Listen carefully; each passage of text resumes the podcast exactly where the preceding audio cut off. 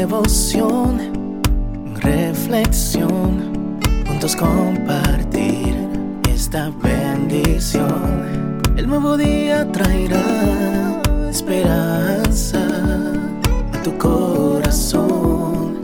Qué bendición.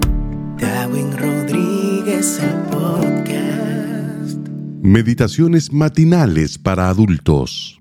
Plenitud en Cristo. Escrita por el pastor Alejandro Bullón. Ámate. Y el segundo es semejante. Amarás a tu prójimo como a ti mismo. Mateo 22, 39. Esta es una orden divina. Ama a Dios, pero ámate también a ti. Si no te amas tú mismo, no podrás amar a los demás. Pero amarse a sí mismo con equilibrio resulta difícil. Después de la entrada del pecado en este mundo, necesitas sentirte digno de ser feliz y de realizarte como persona. Parece fácil, pero no lo es.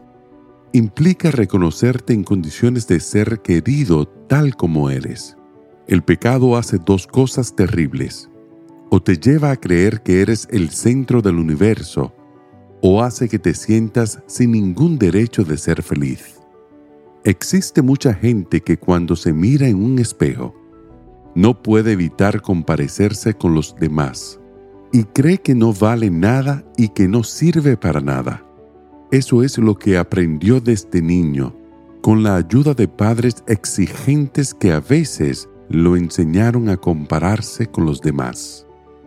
Lo triste de todo esto es que el cuerpo expresa constantemente lo poco que te quieres con malestares y enfermedades.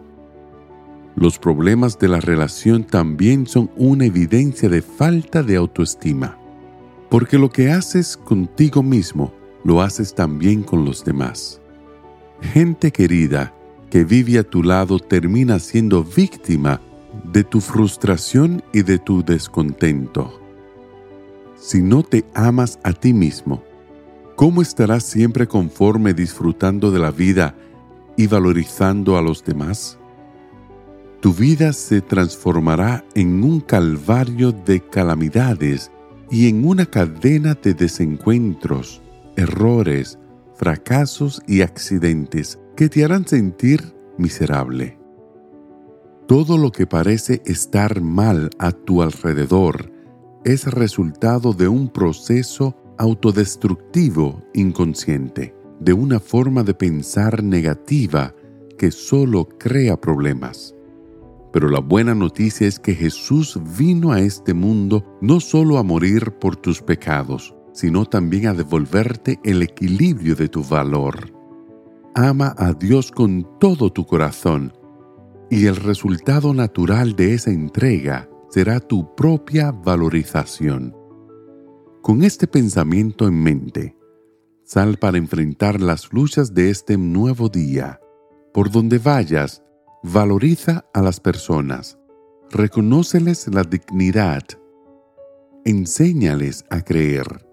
Quiere decir, ámate a ti mismo y proyecta en los demás la gratitud que sientes en tu corazón porque Dios te amó primero. No te olvides, ama a tu prójimo, pero como a ti mismo. Que el Señor te bendiga en este día. Sé fuerte y valiente, no tengas miedo ni te desanimes, porque el Señor tu Dios está contigo donde quiera que vayas.